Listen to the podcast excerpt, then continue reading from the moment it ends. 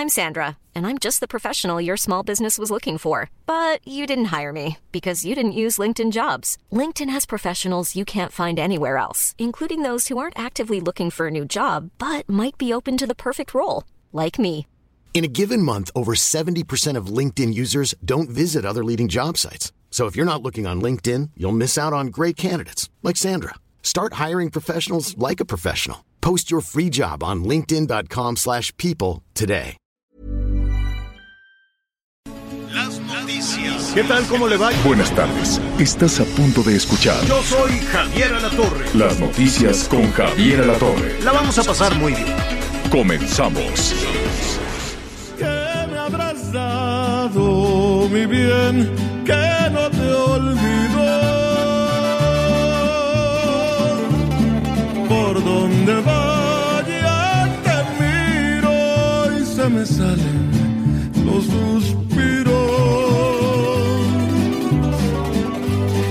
Qué sufrimiento. Con esta música muy mexicana. Eh, yo entiendo eso de lo regional, pero es música muy mexicana y con la voz eh, enorme de Pepe Aguilar. Estamos escuchando tus desprecios. Ah, qué buena es esa canción. Y así, con ese, con ese tema y con esas ganas, los saludamos esta tarde. Qué bueno, qué bueno que nos acompaña, qué bueno que está con nosotros. Allí vamos a estar muy pendientes de nuestros amigos en, en la costa Pacífico de nuestro país, porque pues les está lloviendo.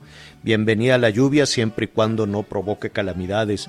Hay una tormenta tropical que se llama Linda y está en el Pacífico, está provocando lluvias muy muy fuertes en Oaxaca, lluvias muy fuertes en Guerrero, también en Colima, Michoacán, así es que estaremos muy pendientes. Saludos a nuestros amigos que nos sintonizan en todos estos estados y en todo el país, desde luego más allá de nuestras fronteras también. ¿Cómo estás, Miguel Aquino? ¿Cómo estás, Javier? Muy buenas tardes, amigos. Me da mucho gusto saludarlos. Y bueno, señor, ya daba usted el panorama de lo que está sucediendo en el Pacífico. Déjame comentarte que aquí en el sureste tenemos en el Océano Atlántico una zona de baja presión con 40% de probabilidad para que pudiera desarrollarse un ciclón en los próximos cinco días. Y por lo pronto, desde anoche tenemos tormenta eléctrica y esta y ahorita a mediodía ya está lloviendo, señor, por lo menos aquí en la zona de Cancún está lloviendo y pues pendientes también de este fenómeno en el Atlántico. Va a estar afectando evidentemente lo que es toda la zona de la península de Yucatán. ¿Cómo estás, Anita Lomelí? Hola Javier, ¿cómo están? Muy buenas tardes, Miguelito, amigos. Pues bien, fíjate que platicando de salud mental, eh, porque la ansiedad, la depresión han aumentado y pues también con el tema de la economía familiar, pues es a donde menos se destinan eh, recursos para hablar de salud mental. Entonces es muy importante que entendamos que a veces la salud mental es tan o más importante que la física y sobre todo también pedir ayuda a tiempo. Sobre esto estaremos hablando sobre la línea pues para a donde puede acudir la gente para pedir asesoría y también muy importante Como hay un teléfono, hay un Exacto, teléfono y marcas y dices, tengo ansiedad, estoy triste, estoy o, o, o, o qué. La línea de la es? vida, sí. La línea de la Ah. vida. Y, y bueno, es interesante porque te contestan en principio jóvenes y estos jóvenes con una capaci- capacitación primaria, ¿verdad? Solamente primaria, ellos no te van a dar consulta, ellos ya te, eh, te ayudan a, a ponerte en contacto con un psicólogo o un psiquiatra, dependiendo de lo que tú les, les manifiestes. Y si quieres, les platico, es 01800-911-2000, es la línea de la vida para hablar de salud mental, entre otros temas. Bueno, pues qué buena, qué buena recomendación para, para empezar. Ya nos dirás después cómo te fue en la góndola, ¿no? Sí, Eh, sí, sí, sí, sí. Ahí- ahí en el- padrísimo. en Se me antojó mucho, ¿sabes qué? Como paseo, no sé si la gente lo toma como paseo, pero Fíjate pues que había mucha padre. gente turisteando porque no se bajaban, se seguían a, a otra vuelta.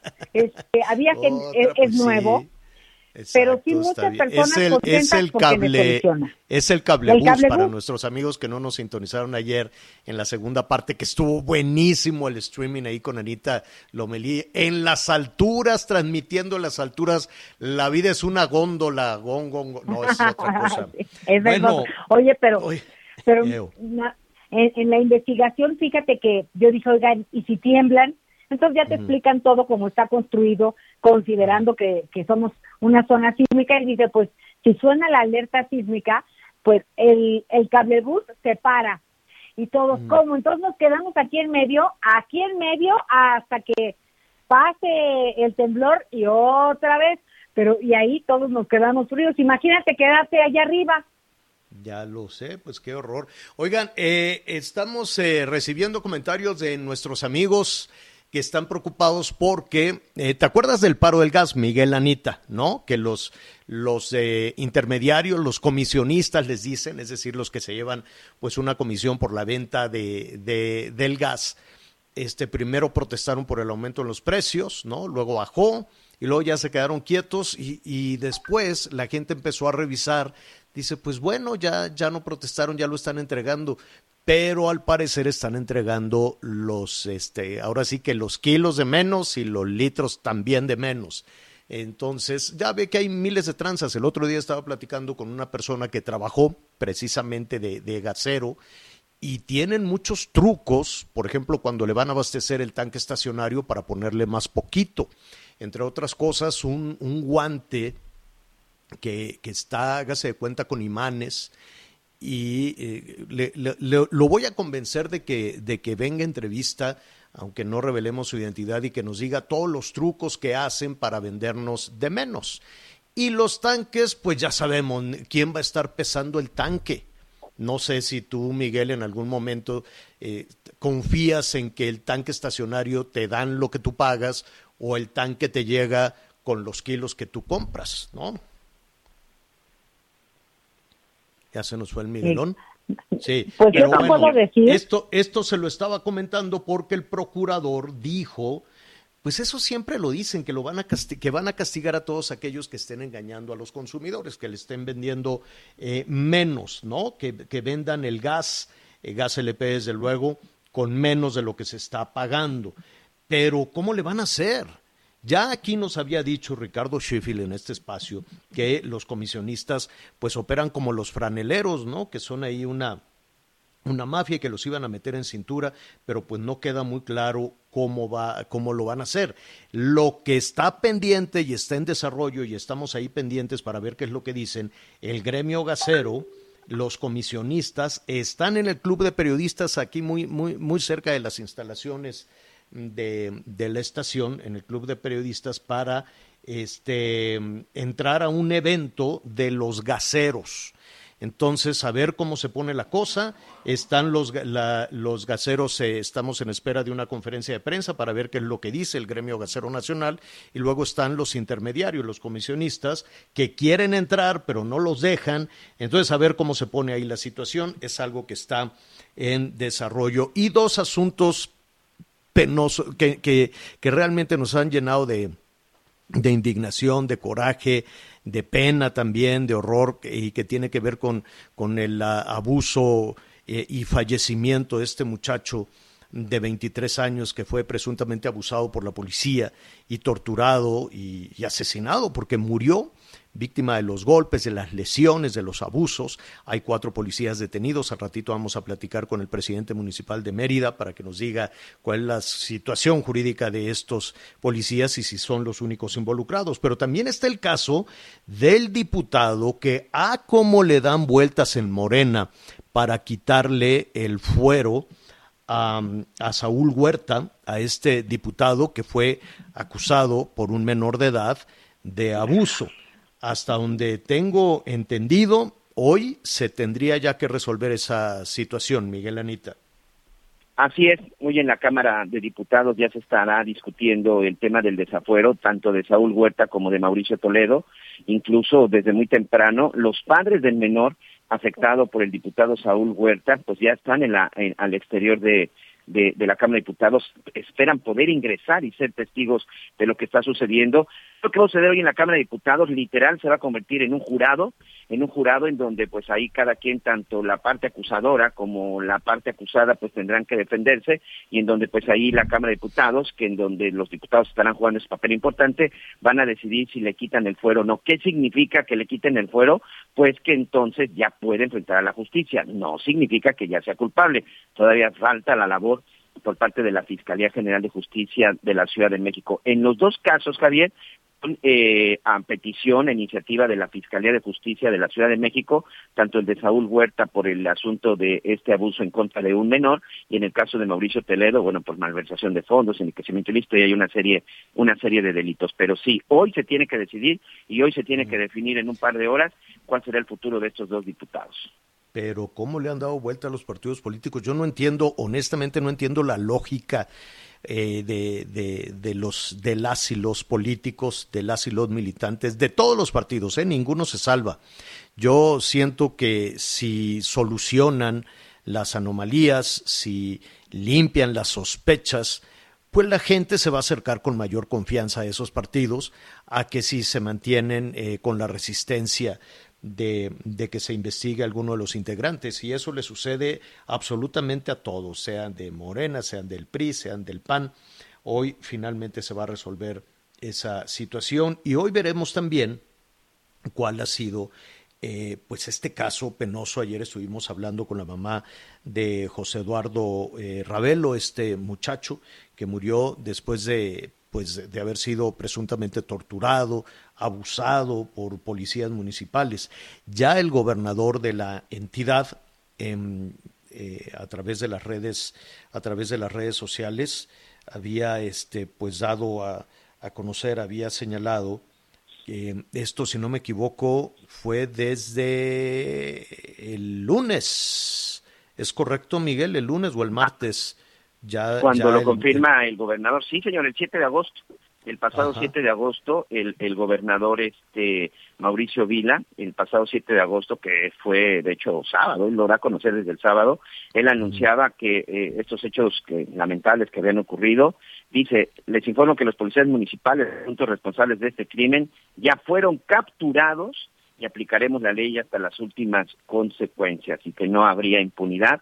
Incluso sube el, propio Mauricio Vila, el gobernador, una imagen de los cuatro policías municipales detenidos y que están ahí acompañando los elementos de la policía de investigación del estado. El propio gobernador es el que confirma, pues ahí, pues, eh, eh, pues que están involucrados estos policías y que habían sido detenidos. Importante comentar esto, Javier, porque ahora dice el alcalde de Ciudad que no los detuvieron, ¿eh? que ellos solitos fueron y se entregaron y creo que y espero que esto no se empiece a convertir en un asunto político y que quede atrás lo judicial. ¿eh?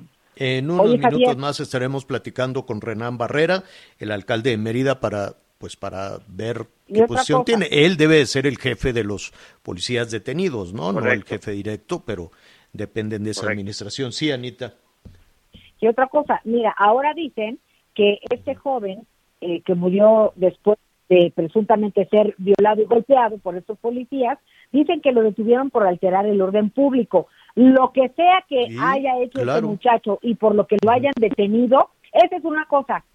Matarlo a punta de golpes, esa es otra.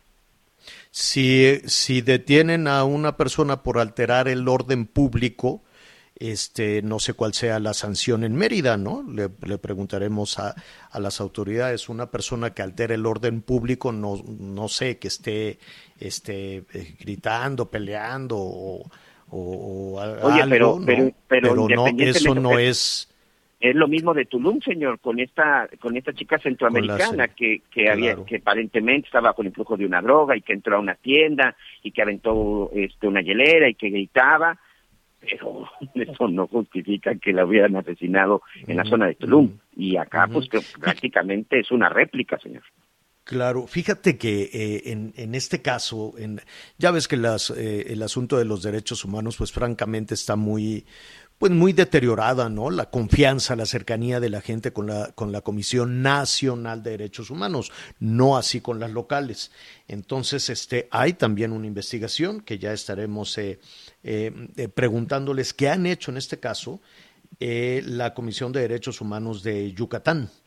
Eh, porque tengo entendido que ellos están investigando o abrieron o están presionando para que se investigue no a los policías detenidos, sino prácticamente a toda la línea de mando, porque ni modo que nadie se diera cuenta de lo que sucedía ahí en las, en las instalaciones, la, lo que pasó a la hora de, de ir a pedir justicia, quiero suponer con la fiscalía, con la fiscalía local, y lo que pasó también en un hospital en un hospital donde al parecer no se le dio la atención debida. Qué cosa tan tan este tan fuerte, tan terrible, pues ahí está, ahí estaremos eh, desde luego presentándole toda esa toda esa información. Este, a ver, Anita, Miguel, yo les preguntaría a ustedes dos si tienen em, la posibilidad de comprar un carro americano con llantotas o así un carrón y que te digan, no en un yonque, sino ya en un lote, allá al otro lado, este, eh, te, dicen, no, pues te lo doy en, pues no sé, yo creo que la eh, quinta parte de lo que te pueda costar un auto usado en México, ¿lo compras? Mira, yo no, porque la verdad no me sé tu historia y luego sale más caro comprar algo que de momento convenga por la cuestión económica que sea más barato, entonces de repente sí, sí creo que sale más barato, este, pero no necesariamente servirá lo que queremos. Entonces yo no me aventaba. Sí, yo también no me arriesgaba. También, este, ya en alguna ocasión hace algunos años eh, lo hice. Pero es una super oportunidad. Allá al otro lado se deshacen de los carros con una facilidad. Entre comillas, porque no sabemos. Pero pues sí. Bueno, que nos digan nuestros amigos allá en la frontera que nos están escuchando en toda la línea fronteriza, este, qué experiencias han tenido, qué están esperando de todo este, de todo este proceso de regularización, ¿no?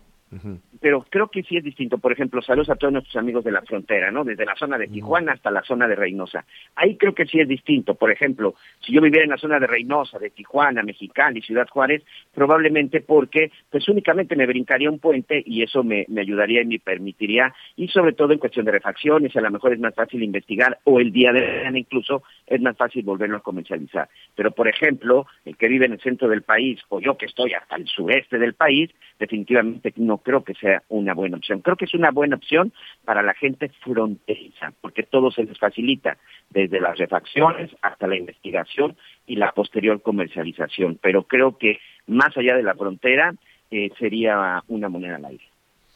Bueno, pues. Y hay que ver las eh, nuevas disposiciones. Pues eh, hasta donde tengo entendido, desde Palacio Nacional o lo que fue anunciar allá el presidente en la frontera es que se van a legalizar estos vehículos.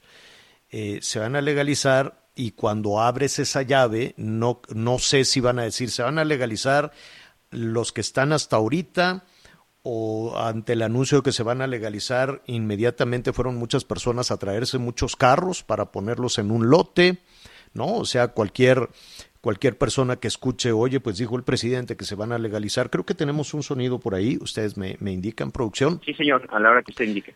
A ver, vamos a escuchar lo que dijo el presidente.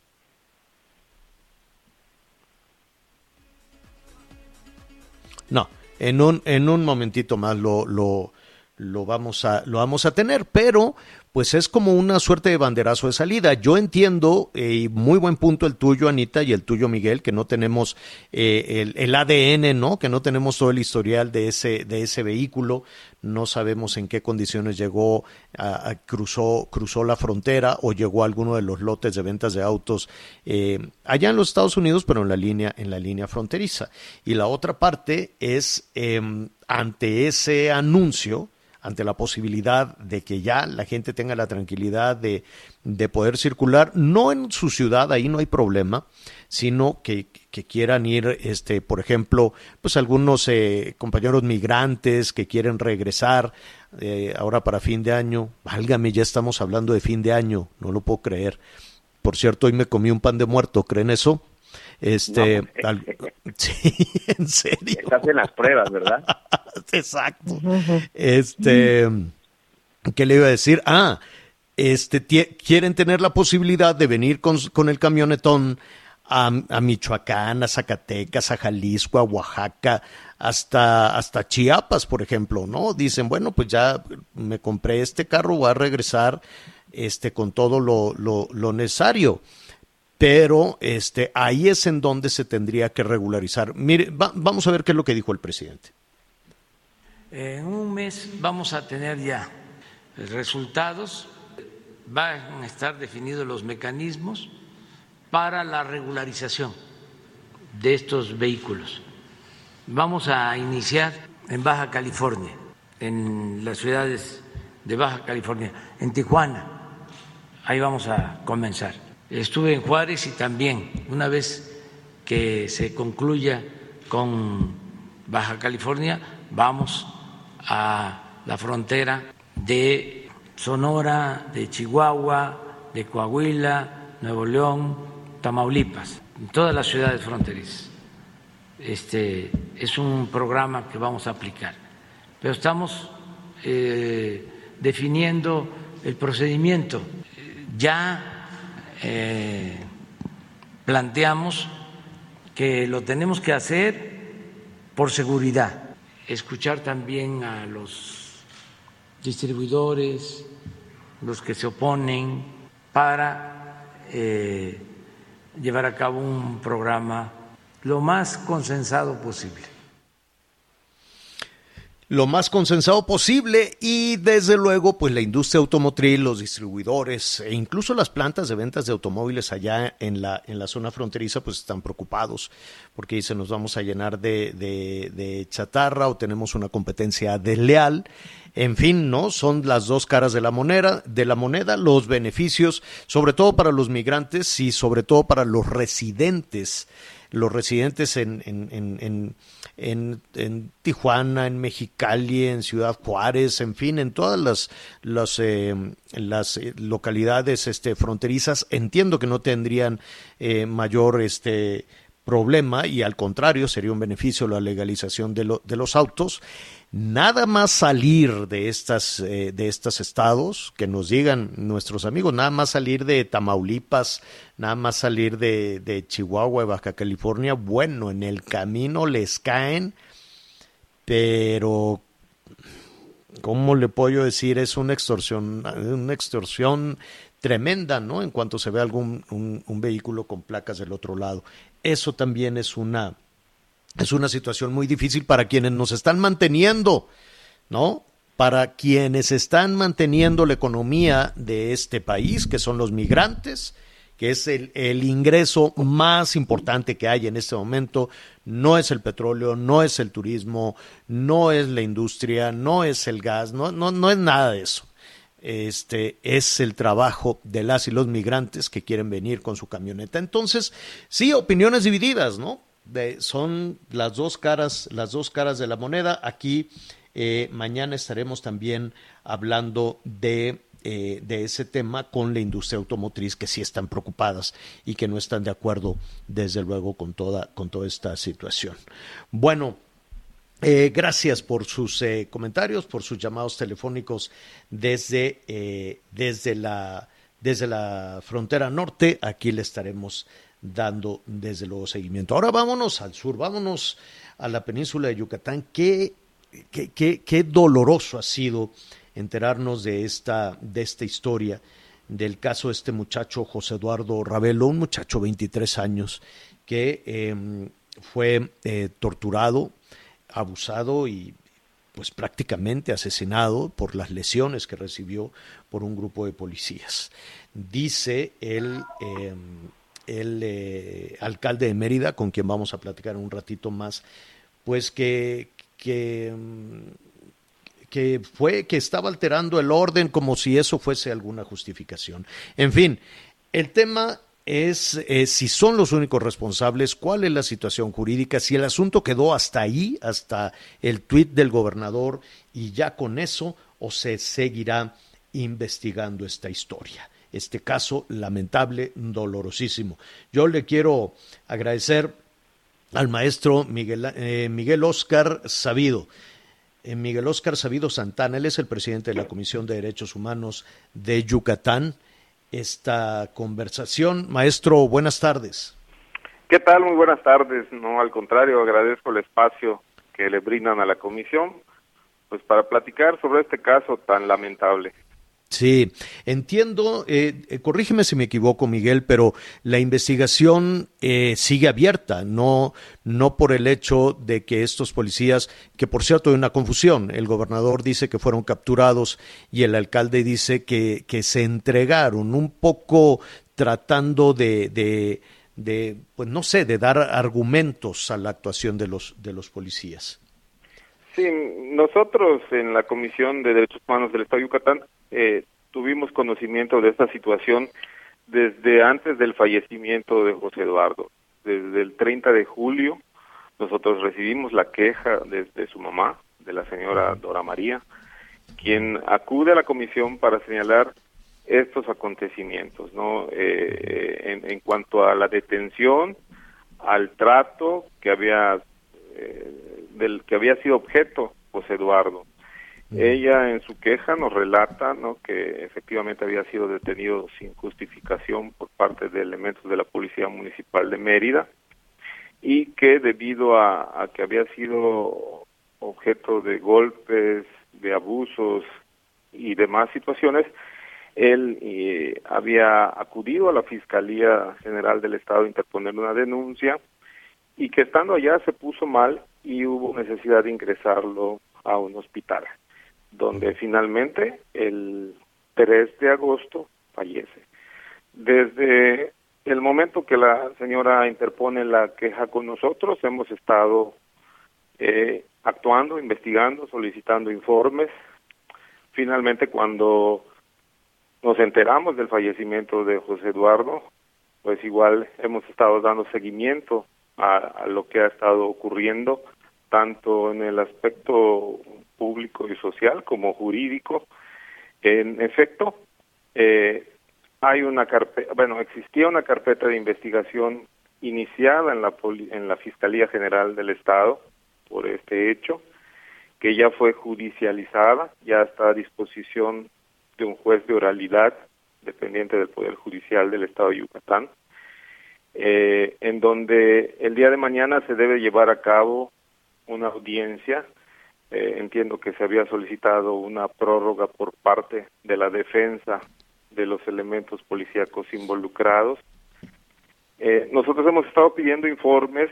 Eh, el día de ayer recibimos un informe de la Policía Municipal, un primer informe. Vamos a pedir posteriormente otros para ir aclarando situaciones. ¿Se puede, ¿Se puede saber un poco de, de lo que dice ese informe o forma parte de la investigación? No, desde luego puedo puedo dar cierta información, sí aclarar que pues nuestra propia normatividad sí nos eh, establece mantener con cierta reserva, sigilo y confidencialidad la información que se contiene tanto eh, por los argumentos que nos pudieran presentar las partes afectadas como por las autoridades sin embargo, que podemos general, en general sí puedo eh, señalar que en este informe, en este primer informe que, que nos ha rendido la Policía Municipal, ellos eh, manifiestan o señalan eh, y justifican la detención manifestando que hubo una llamada ciudadana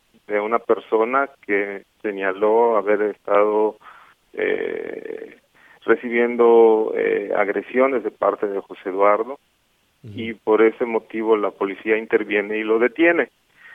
En este informe se hace referencia a que debido a que no hubo una denuncia de parte de este ciudadano, el, un juez calificador de la Policía Municipal de Mérida eh, determina en una resolución una sanción administrativa, un arresto administrativo por 24 horas. Este hecho ocurrió el 21 de julio y eh, según el informe, eh, José Eduardo fue liberado el 22 de julio. En la queja que nosotros tenemos, la mamá de José Eduardo, cuando comparece con nosotros, nos señala que ella el 24 de julio fue avisada por teléfono por José Eduardo de lo que le había ocurrido y ella eh, pues viaja de Veracruz a Yucatán su hijo le relata los hechos y es que ellos acuden a la fiscalía a interponer una denuncia. Ellos refieren que antes de haber ido a la fiscalía incluso habían ido al hospital, a un hospital público de aquí de, de Yucatán y que pues si bien fueron atendidos no recibieron el trato adecuado y que cuando José Eduardo estaba en la fiscalía interponiendo la denuncia se pone mal y lo ingresan a este hospital público en donde estuvo pues varios días hasta que finalmente el 3 de agosto fallece. Eh, a ver, nada más para, para entender un poco lo que, de acuerdo a las declaraciones de, de la mamá de José Eduardo, ella nos decía que desde el momento en que, fue, en que habría sido detenido por los policías, que hoy están a su vez detenidos e investigados, esto fue que el 21, el 21 de julio, desde ese momento comenzaron las agresiones, de acuerdo a la versión de su mamá. Sí, sí, eh, efectivamente. eso ¿habría, ¿Habría más elementos involucrados en esto? Eh, se, se, sabrá en algún momento qué sucedió en las instalaciones de la policía? Eh, el hecho de que un juez determinara también una sanción administrativa eh, para que un juez determine una sanción administrativa tuvo que haber eh, conocido de los hechos y, me, supongo, no lo sé, em, tenía el juez que haber visto físicamente a la persona a la cual estaba dándole esa sentencia, ¿es así? No, desde luego, por eso nosotros estamos eh, pues continuando con la investigación, continuando con la integración de nuestro de nuestro expediente, porque si bien tenemos este primer informe eh, a consideración de la comisión, necesitamos más elementos, necesitamos eh, mayores eh, pruebas para poder esclarecer los hechos. repito, el día de mañana es una fecha pues, importante porque en esta audiencia se podrá igual tener la declaración de los elementos policíacos que están señalados como responsables. eh, nosotros hemos pedido eh, un informe a la Fiscalía General del Estado. También eh, estamos solicitando un informe al Poder Judicial, al juez de oralidad en particular, para que nos remita todas las constancias y toda la información con que se cuente para poder tener un mejor panorama y poder eh, pues eh, ir armando este rompecabezas y poder ir sabiendo a ciencia cierta todo lo que ocurrió no al menos hasta ahorita en nuestro procedimiento en nuestro expediente tenemos el dicho de la mamá de José Eduardo la queja de la mamá de José Eduardo nos relata todo lo que su hijo le señaló haber sufrido eh, con base a esta queja es que nosotros pedimos información. Pero, pero no tienen un informe del forense. Nosotros no lo tenemos aún. Ya hemos solicitado, le repito, esto ocurrió el 30 de julio. Hemos solicitado estas informaciones, pero aún no nos las han proporcionado. ¿Y el, el forense de quién depende? De la Fiscalía General del Estado. Ah. La Fiscalía, al al haberse abierto una carpeta de investigación por estos posibles delitos que, que ocurrieron en perjuicio de José Eduardo, la Fiscalía tuvo que haber hecho una valoración médica, una, una valoración eh, proctológica, eh, tuvo que haber hecho diversos dictámenes y análisis, eh, exámenes, para poder determinar qué tipo de lesiones tenía. Oiga, y el y el hospital no no desde luego que también desde luego que también tendrá que proporcionarnos esa información. También ha sido requerida, pero vuelvo al punto de que nosotros aún estamos en espera de esta información. Ya hemos eh, ¿Hay resistencias o no del hospital, de la fiscalía, del forense, del Poder Judicial, pues el juez, de pues la corporación de policías? Hay, hay un mundo de personajes involucrados en todo esto. No ha habido una manifestación de oposición. Nosotros estamos en espera. Eh, en dado caso de que no hubiera respuesta en el término otorgado, vamos a insistir, vamos a insistir y vamos a pues a hacer estos requerimientos con base a lo que nuestra propia normatividad nos permite. Eh, esperamos y confiamos y de hecho hemos exhortado a las autoridades a colaborar con la comisión, a proporcionarnos toda esa información que es necesaria para esclarecer estos hechos, ¿no?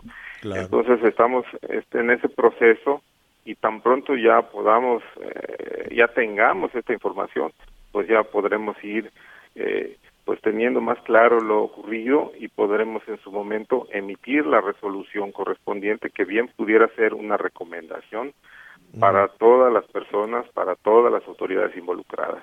Sí, que es una es una lista de autoridades. Por lo pronto, aquí hemos hablado de cuatro, ¿no? Desde la corporación policiaca, la fiscalía, eh, la autoridad de, salud, desde la autoridad judicial y la autoridad de salud y el hospital, ¿no? No sé si también es, es correcto, es correcto. Cinco. Eh, eh, para para eh, concluir y agradecerle y que nos permita que nos permitas estar cerca de la investigación de la Comisión de Derechos Humanos de, de Yucatán. Mañana entonces será un día clave en esto. Sí, porque a solicitud de la defensa de los policías señalados como responsables, se difirió la audiencia de, de vinculación y quedó fijada para el día de mañana. Entonces mañana yo creo que podemos tener ya mayor información. Con independencia de eso, nosotros eh, tenemos la responsabilidad de solicitar eh, toda esta información por escrito a todas estas autoridades involucradas y eh, pues vamos a insistir con tener, por, con poder contar con esta información que es muy muy necesaria y, y, y sobre todo eh, pues para que más que nada la familia de José Eduardo pueda tener eh, la verdad de lo ocurrido y también Hay una palabra que escuchamos recurrentemente, ¿no? Que y también ser resarcida en su caso de la reparación del daño a que tengan derecho. Tiene toda la razón.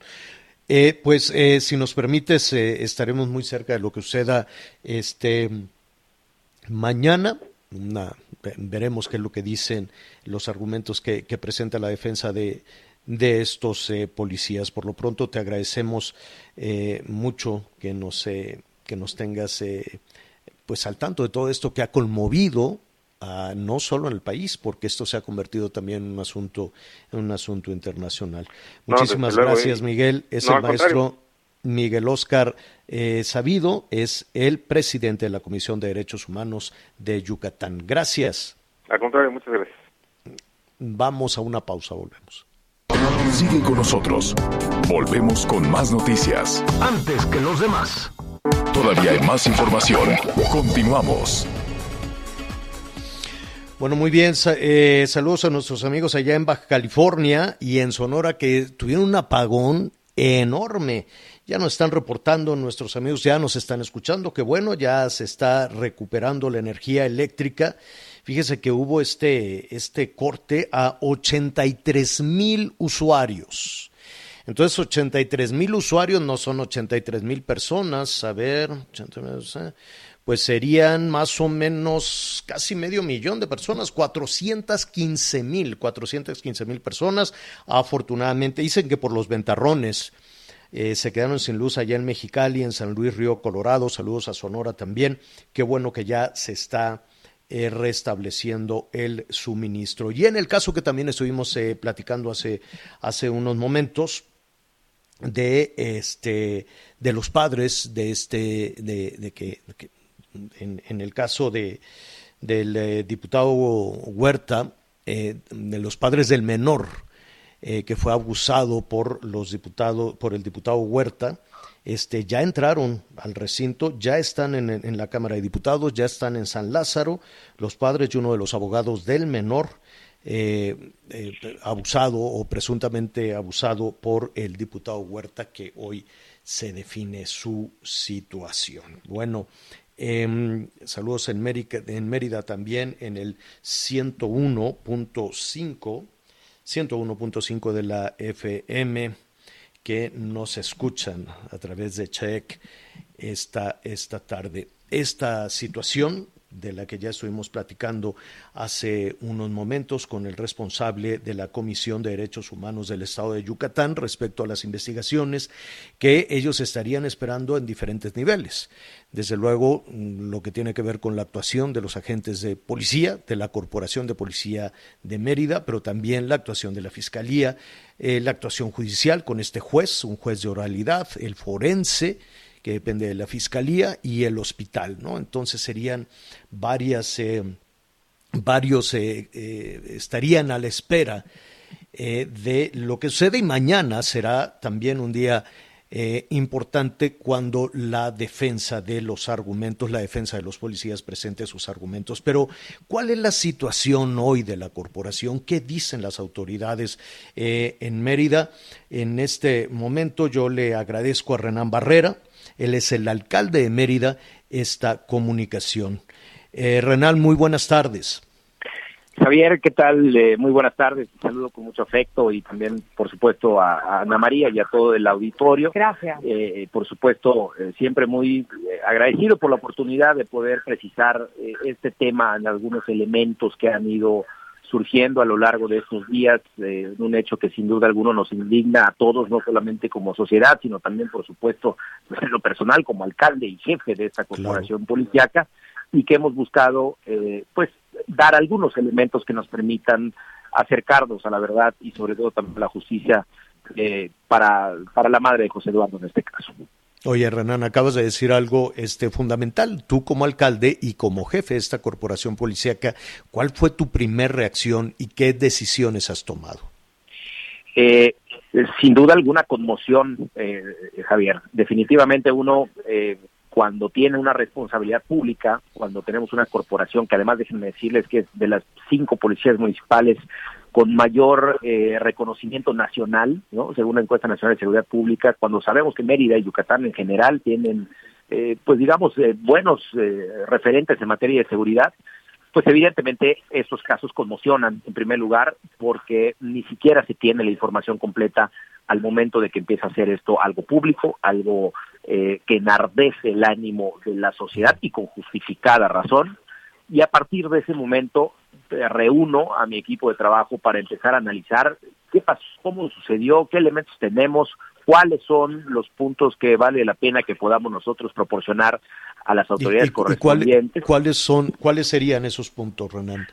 Bien, a ver, yo, yo quisiera hacer un recuento muy rápido de la línea de tiempo de lo que ha sucedido, Javier. Primero que nada, el día 21 de julio, que es, digamos, el primer día que hay en esta línea de acción, eh, alrededor de las 9.39 horas, eh, algunos vecinos de una zona del centro histórico eh, reportan a un joven que anda pues, generando una serie de conflictos y desorden público, sin saber exactamente ni a qué se referían ni tener ningún elemento adicional. Posteriormente, a las 10, 18 horas ya se recibe una llamada telefónica en la corporación. Posteriormente hay un hecho de un ciudadano que detiene a una eh, eh, patrulla, una camioneta, digamos, una pick-up que es de la policía municipal que está haciendo sus rondines de recorrido. Entonces ya vamos en la tercera, digamos, eh, nota o señalamiento sobre una persona que está alterando el orden público. Finalmente, eh, ya con los videos y con algunas pruebas que hemos estado nosotros analizando, vemos que hay una persona de sexo masculino con una camisa roja que se va acercando hacia la puerta de salida de un taller o un sitio de taxis que están ahí en la zona de San Juan arroja una piedra a una persona, se puede ver el momento en que le arroja el proyectil, la persona recibe el golpe y eh, le pide a la policía municipal que eh, señala y detengan a la persona que en ese momento les agredió. Eh, ahí se puede apreciar, es un video que yo ya he visto y que está en manos también ya de las autoridades correspondientes para, pues, en primer lugar, eliminar el argumento al menos de que él fue detenido por simplemente parecer sospechoso o por su apariencia física, ni mucho menos por su orientación sexual. Entonces, eh, ese es un gran primer punto. ¿Qué pasa posteriormente? Los elementos eh, analizan que la persona no se encuentra en su completo estado físico, ni emocional, ni psicológico aparentemente. Lo suben a la patrulla, eh, lo llevan a la corporación en el centro histórico de Mérida, Javier, tú lo conoces muy bien, es un centro muy amplio, pero tenemos distancias relativamente cortas.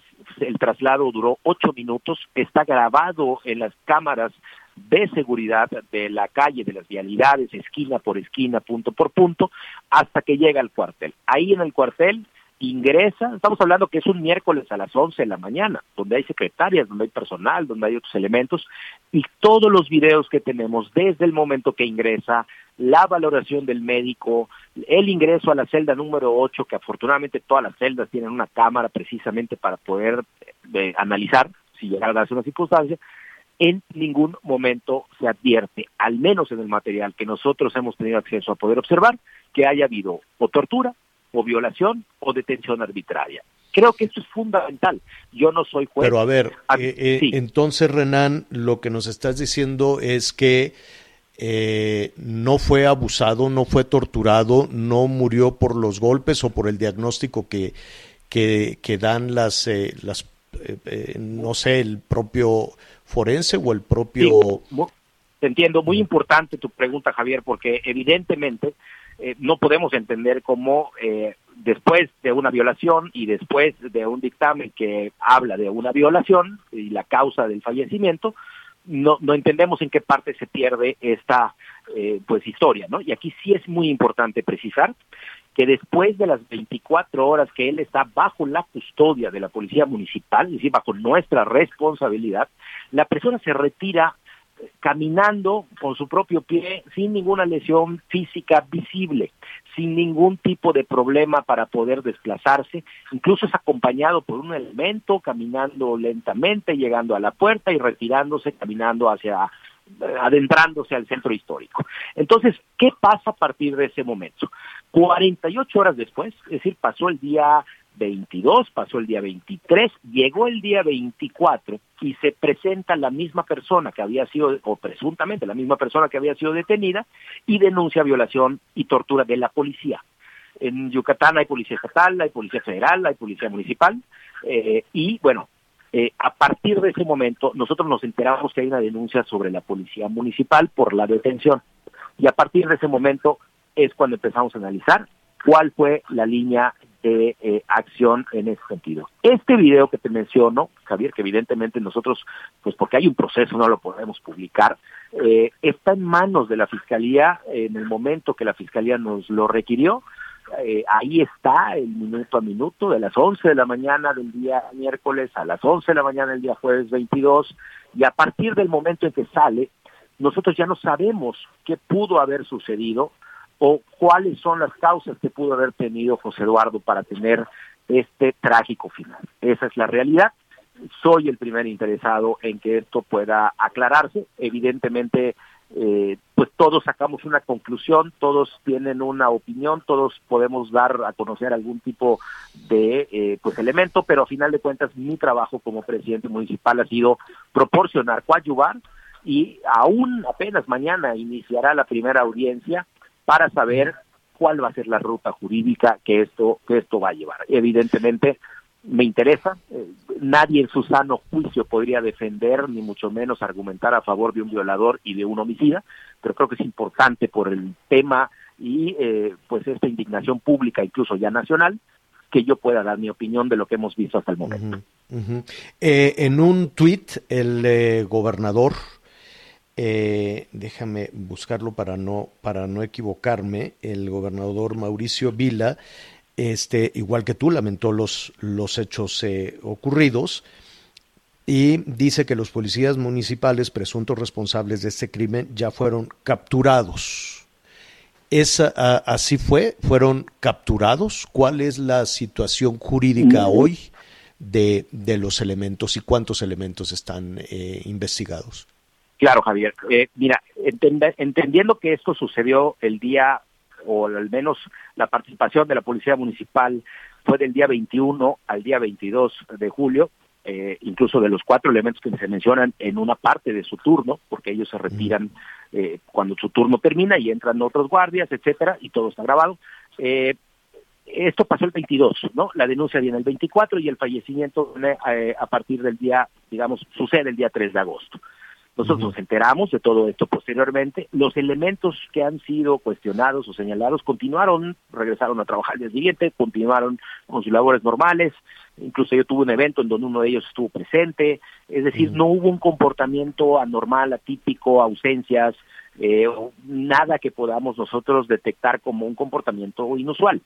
Evidentemente se les llama a declarar eh, como parte de la investigación el día viernes, si no me equivoco, viernes pasado, y evidentemente ellos, pues eh, al momento de ser convocados, asisten y es ahí cuando se ya se giran las órdenes de aprehensión.